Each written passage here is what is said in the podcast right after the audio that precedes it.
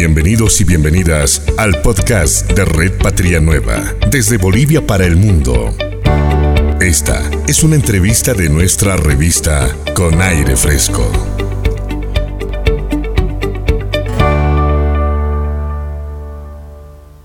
Bien, eh, perfecto, eh, Daniel Ariel, amigos de todo el país. Uno de los temas que sin duda va a ser y está de portada en muchos medios de comunicación es la declaratoria de culpables, ¿no? De los aliados del señor Arturo Murillo en ese proceso que están llevando a cabo en Estados Unidos por lavado de dinero y soborno. ¿Qué pasó con los aliados? Se declararon culpables. Son cuatro en realidad que se han declarado el día de ayer en Estados Unidos, en la justicia de Estados Unidos, culpables por dos casos que están siendo investigados. Lavado de dinero y pago de sobornos, daba a conocer el Procurador General del Estado, Wilfredo Chávez. Recordar que en los próximos días, en, el mes de octubre, 8 9, si más no me equivoco, va a haber la audiencia de Arturo Murillo y seguramente, ya que ha sido por este mismo tema que se le está investigando, también se va a declarar culpable. Bien, a ver, ¿qué dijo el Procurador General del Estado, Wilfredo Chávez, la jornada pasada, informando que los cómplices, aliados de Arturo Murillo, se declararon culpables?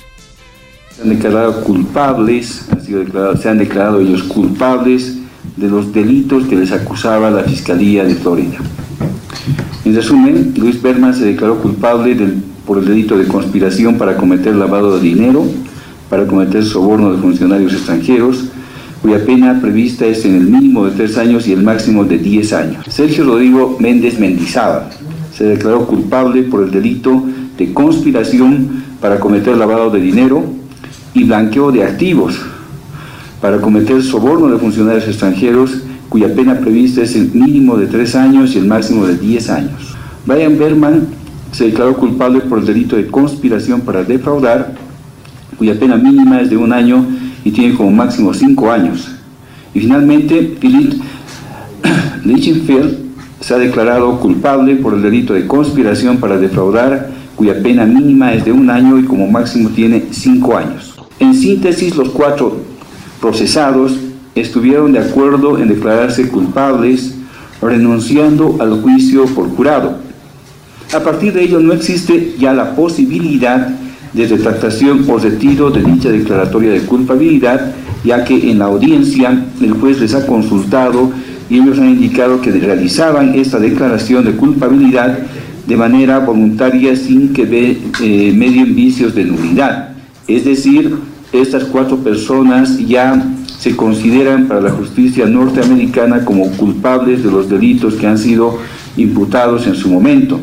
Esperamos que entre los meses de octubre y mediados de noviembre se señale audiencia para que el juez califique la sentencia que va a imponer a cada uno de ellos. Las sentencias irán en los rangos que hemos indicado. En consecuencia, tenemos que indicar que el siguiente 8 de octubre está prevista la fecha de audiencia del señor Arturo Murillo.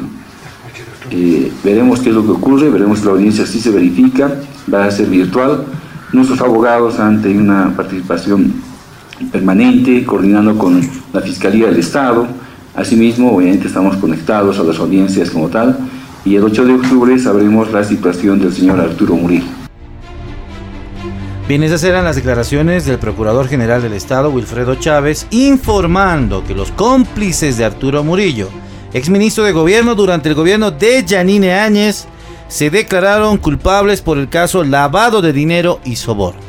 Pero para abordar este tema ya estamos en contacto directo con el senador del Movimiento Socialismo, Leonardo Loza. Bienvenido a la Red Patria Nueva, a la Radio de los Pueblos Originarios y Causacho en Coca.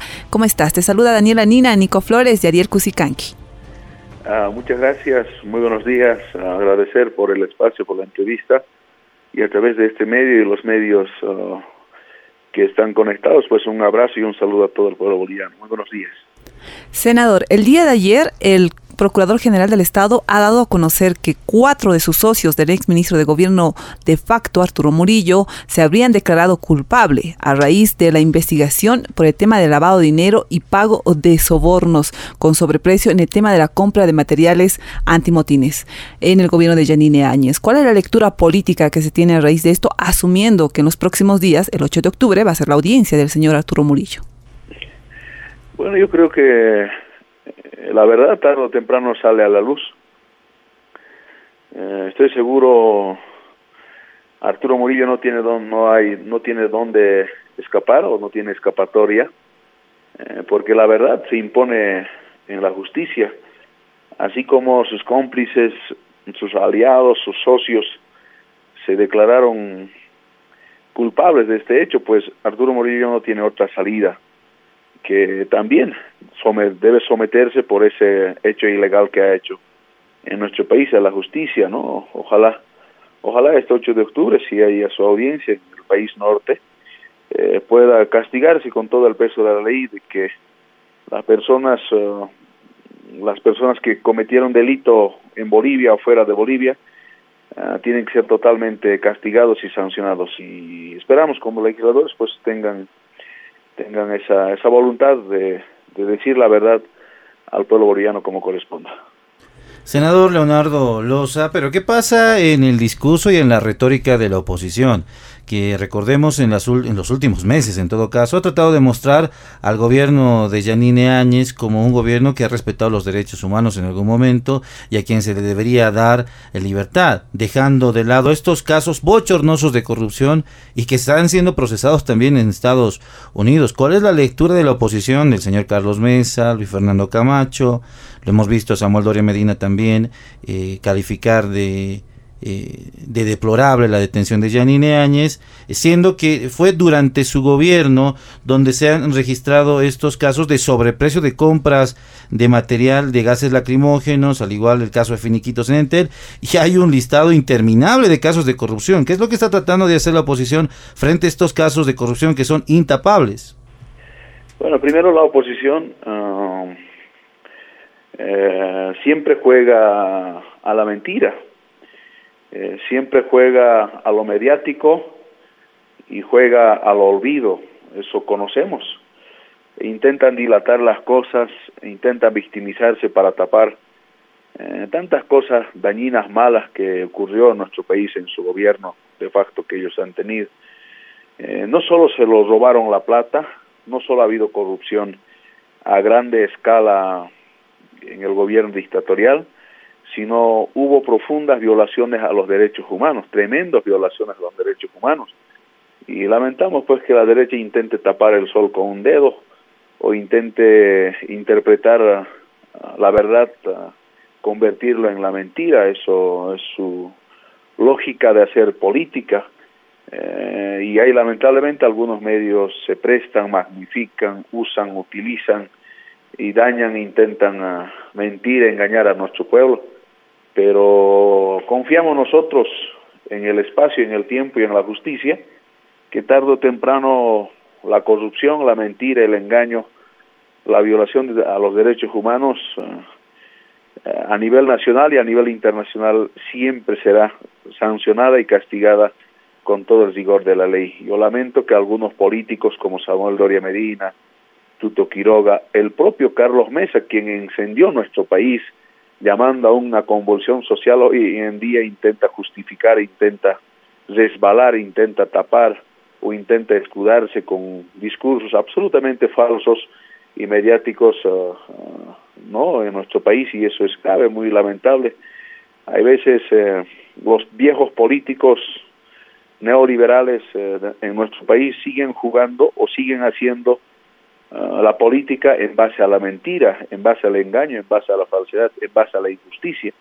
Y creo que ese tipo de hacer política en nuestro país hace mucho tiempo ha sido derrotado y aplastado con la fuerza de la voluntad democrática del pueblo, mientras que la derecha, a la cabeza de sus dinosaurios políticos, vayan mintiendo, sigan mintiendo, el pueblo democráticamente va a seguir aplastando a, ese, a estos políticos mentirosos y engañosos delincuentes que, que hacen tanto daño no solo ahora, sino desde hace mucho tiempo atrás a nuestro país. Senador Leonardo Loza, Ariel Cusicanqui le saluda del Sistema Nacional de Radio de los Pueblos Originarios. Cambiando un poco el rumbo de eh, la noticia, también es bueno hablar sobre este agravio que se ha vivido a la a la Huipala, por supuesto, en el departamento de Santa Cruz. El día de ayer veíamos una multitudinaria manifestación de distintos sectores sociales que se dieron cita para poder eh, izar la bandera en lo que es la gobernación de Santa Cruz. Horas más tarde, ya eh, la gobernación como tal llama como vándalos y delincuentes a todas estas personas que se dieron cita el día de ayer. ¿Qué, eh, ¿qué opinión le merece con relación a este tema, senador? yo lamento primero eh, que nuestra Vipala sea ultrajada, sea humillada, uh, sea marginada, sea pisoteada nuevamente en, la ciudad de Santa Cruz. Uh, estaba nuestro vicepresidente, presidente en ejercicio en ese entonces. Eh, no hay mínimo respeto a los símbolos patrios, a la investidura de un dignatario del Estado uh, y, y, a los ojos del pueblo, a la, a la vista del pueblo, uh, nuevamente se evidenció racismo, discriminación, clasismo y exclusión social en Santa Cruz por algunas logias, representado por el gobernador de Santa Cruz en este caso.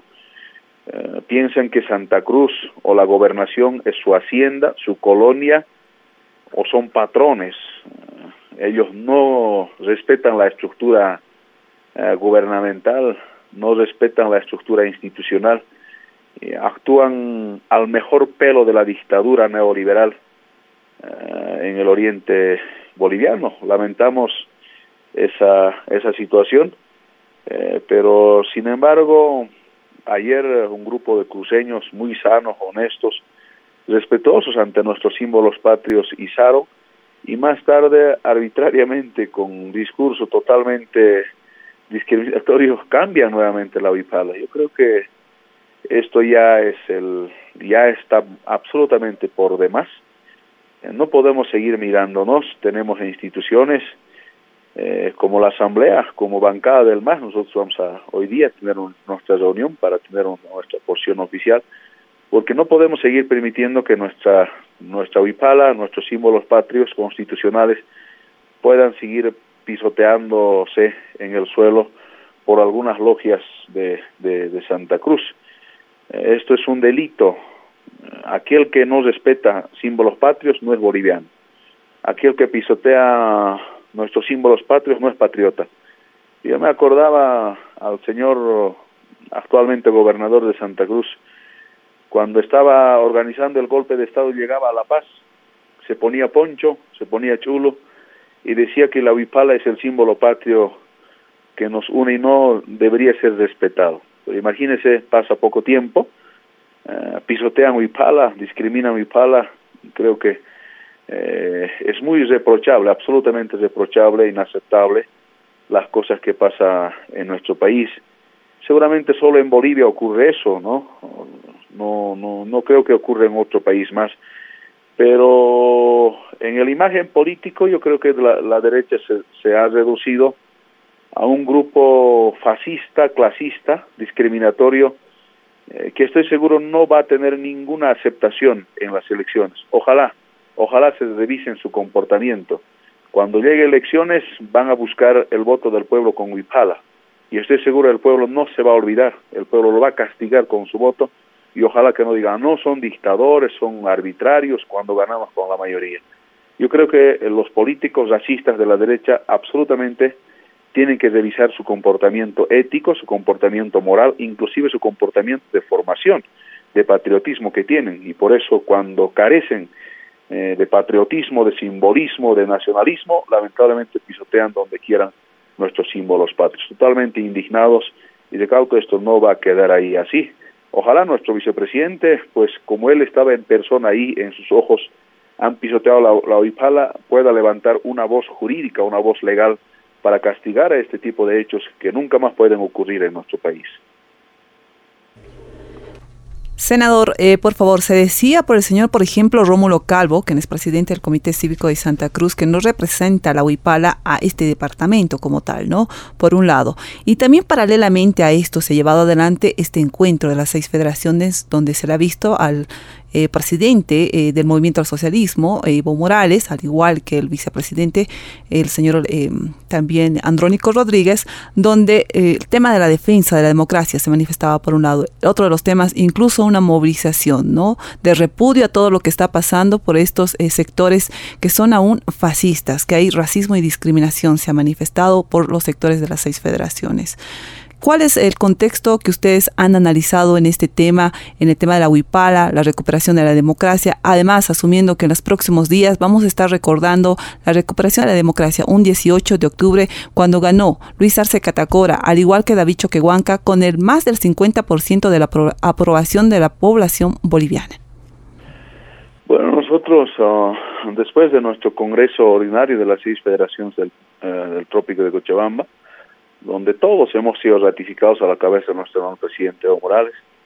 Eh, el día domingo a las 5 de la mañana hemos hecho una reunión de evaluación, no solo de nuestro Congreso, sino de, eh, de la actualidad política que pasa en nuestro país. Entonces, en esa reunión eh, han determinado nuestros dirigentes del Trópico de Cochabamba dos o tres planteamientos al margen de evaluar nuestro Congreso al margen de dar a conocer mediante conferencia de prensa cuáles son las resoluciones del último Congreso de las seis federaciones del Trópico de Cochabamba, para defender la democracia, la estabilidad, la libertad, eh, la unidad del pueblo boliviano, como Trópico de Cochabamba hemos planteado a nuestras organizaciones matrices, que sea Central Obrera Boliviana, Pacto de Unidad y otros sectores a nivel nacional, por supuesto a nivel de los diferentes departamentos del país, que debería realizarse eh, por lo menos planteamos dos, dos, dos sugerencias.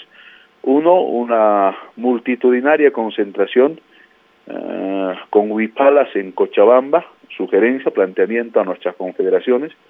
Dos, una marcha en defensa de la democracia, la libertad y la huipala boliviana.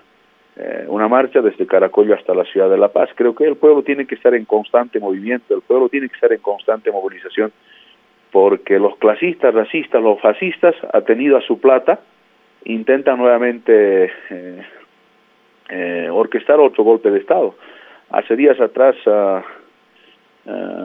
Fernando Camacho y algunas autoridades de Santa Cruz decían que están preparados para un nuevo golpe de Estado.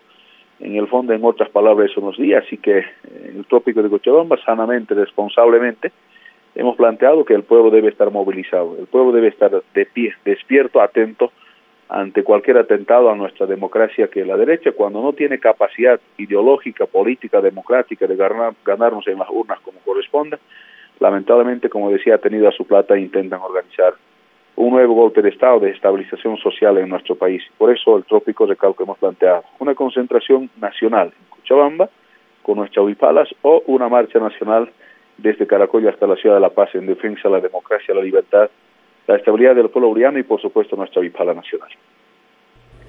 Bien, eh, senador Leonardo Loza, esa invitación eh, será para todos los pueblos originarios y sin duda se sumarán para ese respeto a la Huipala, que también ha sido motivo de movilización en el 2019. Así es. Hermanos de las 20 provincias de La Paz salieron a Tupac nuestras organizaciones sociales, a defender la Huipala, ¿no? Y hoy se, le quiere, se le quiere quitar ese grado de resistencia tratando de invisibilizarla y por supuesto de desconocerlo. Respecto a la marcha indígena que está llegando a Santa Cruz, eh, senador, ¿qué es lo que está sucediendo y cuál es la mirada y el trasfondo político? ¿A quiénes están tratando de enfrentar, eh, senador? A los hermanos indígenas contra los hermanos indígenas. Hemos visto algunos incluso antropólogos, politólogos, hablar de un desconocimiento a la huipala, que habría sí, que sería un invento incluso. Pero ¿qué es lo que se está tratando de hacer por parte de la oposición en este nuevo libreto de confrontación en el país? Yo creo que la derecha está siguiendo un libreto eh, no solo nacional, sino un libreto político a nivel internacional Ah, con las disculpas de nuestros muchos hermanos indígenas como nosotros que están extendidos a lo largo y ancho de todo el territorio nacional, que seamos en el oriente, en el valle en el altiplano boliviano, esa marcha para mí se ha contaminado, esa marcha se ha politizado, hemos visto ahí políticos protagonizando la marcha, estoy seguro el gobernador de Santa Cruz diariamente está pagando esa marcha, no será con plata, sino con muchas otras cosas, Así que esa marcha ya perdió legitimidad, ya perdió naturalidad, ya, ya perdió en realidad el, sentido, el fondo de la marcha. Yo creo que el objetivo de la derecha boliviana es enfrentarnos entre bolivianos, hacernos pelear entre indígenas, entre campesinos, entre labradores de la tierra, eh, y creo que eh, es, a eso se están jugando, a eso se están prestando,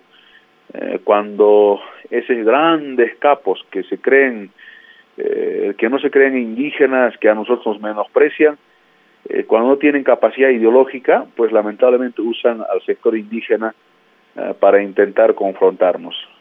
el movimiento campesino boliviano, tenemos nuestra lógica, tenemos nuestra visión, tenemos nuestro horizonte, tenemos nuestra propia interpretación, así que no vamos a caer en ninguna provocación eh, utilizada, manejada, maniobrada, pagada por la derecha boliviana, principalmente en el oriente boliviano. Algún rato habíamos dicho, en nuestro país sigue pendiente el tema de tierras y creo que a nuestros hermanos indígenas quieren usarlo uh, para manipular eh, con esa marcha en, en tema tierras, mientras que algunos gamonales como patrones van explotando y sometiendo a nuestros hermanos indígenas eh, en el oriente boliviano, pues todavía tienen el fondo de utilizarla para hacer marcha. Y creo que esas cosas, el movimiento indígena verdadero, campesino originario, eh, debemos tener un criterio absolutamente sano, visionario, político además de eso, de cuidarnos y no caer en ningún chantaje ni provocación ni insulto que lamentablemente viene desde el oriente boliviano. Senador, le damos las gracias y le mandamos un fuerte abrazo a la distancia. Muchísimas gracias. Nuevamente un abrazo, un saludo a través de este, nuestros medios alternativos, Patria Nueva, a todo el pueblo boliviano. Muchas gracias por la entrevista. Esta fue una entrevista de nuestra revista Con Aire Fresco. Gracias por seguir a la radio estatal del Estado Plurinacional de Bolivia, Red Patria Nueva.